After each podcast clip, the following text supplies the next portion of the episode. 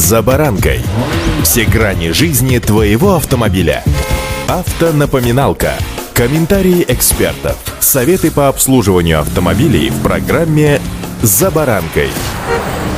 Автомобиль — это большой конструктор для взрослых, мальчиков, ну и, конечно, девочек. И всем, конечно, прекрасно понятно, что как малыши в детский конструктор мы в свои автомобили не играемся, но то, что в автомобиле можно заменить некоторые элементы и продолжать кататься или играться с ним можно практически бесконечно. Сегодня о том, что почем на рынке автозапчастей для наших автомобилей. С вами Забаранка Александр Карпов. Здравствуйте. Автомобильные факты.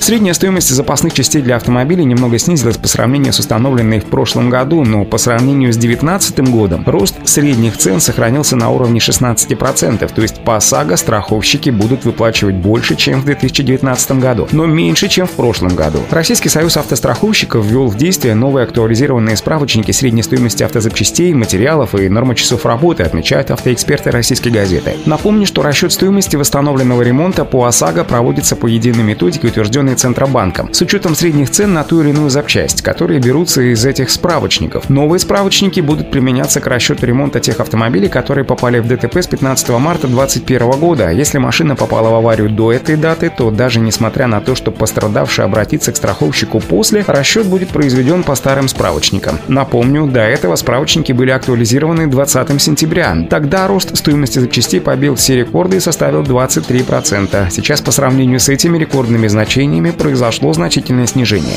Автомобильные факты.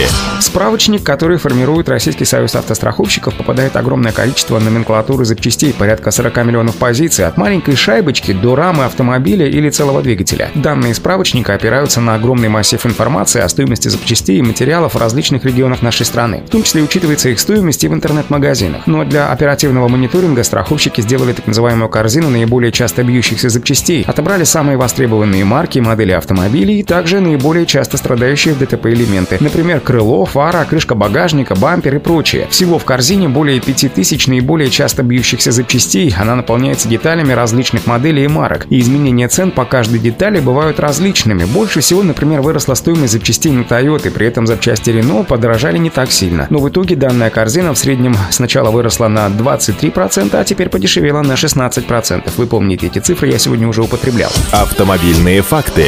При этом надо сказать, что страховые выплаты увеличиваются не настолько же, насколько вырастает стоимость запчастей, ведь в нее входит еще и работа. Как показывает практика, рост стоимости запчастей приводит к увеличению выплаты с коэффициентом 0,6. То есть, когда запчасти подорожали на 23% в среднем, то рост выплат пострадавшему увеличился на 14%. Понятно, что любое увеличение выплат грозит и увеличением стоимости полиса ОСАГО, и возможности у страховщиков для этого есть в связи с индивидуализацией тарифов. Ведь сейчас каждый страховщик может назначать каждому своему клиенту персональный тариф в зависимости от возможных рисков, но в рамках тарифного коридора, установленного Центробанком. Однако страховщики такой возможностью не пользуются, ведь помимо роста цен на ремонт и стоимость страховки влияет еще и конкуренция на рынке, которая после начала индивидуализации тарифов значительно выросла. Страховщики теперь просто борются друг с другом, особенно за безубыточных клиентов. Об этом говорит и регулярное снижение средней стоимости полиса ОСАГО по стране. Так, по данным Российского союза автостраховщиков, средняя цена автогражданки в начале 2021 года снизилась в 25 регионах страны. Друзья, вот такая информация вам для размышления, но тем не менее каждому из вас желаю без аварийной езды строгого соблюдения правил дорожного движения. Удачи!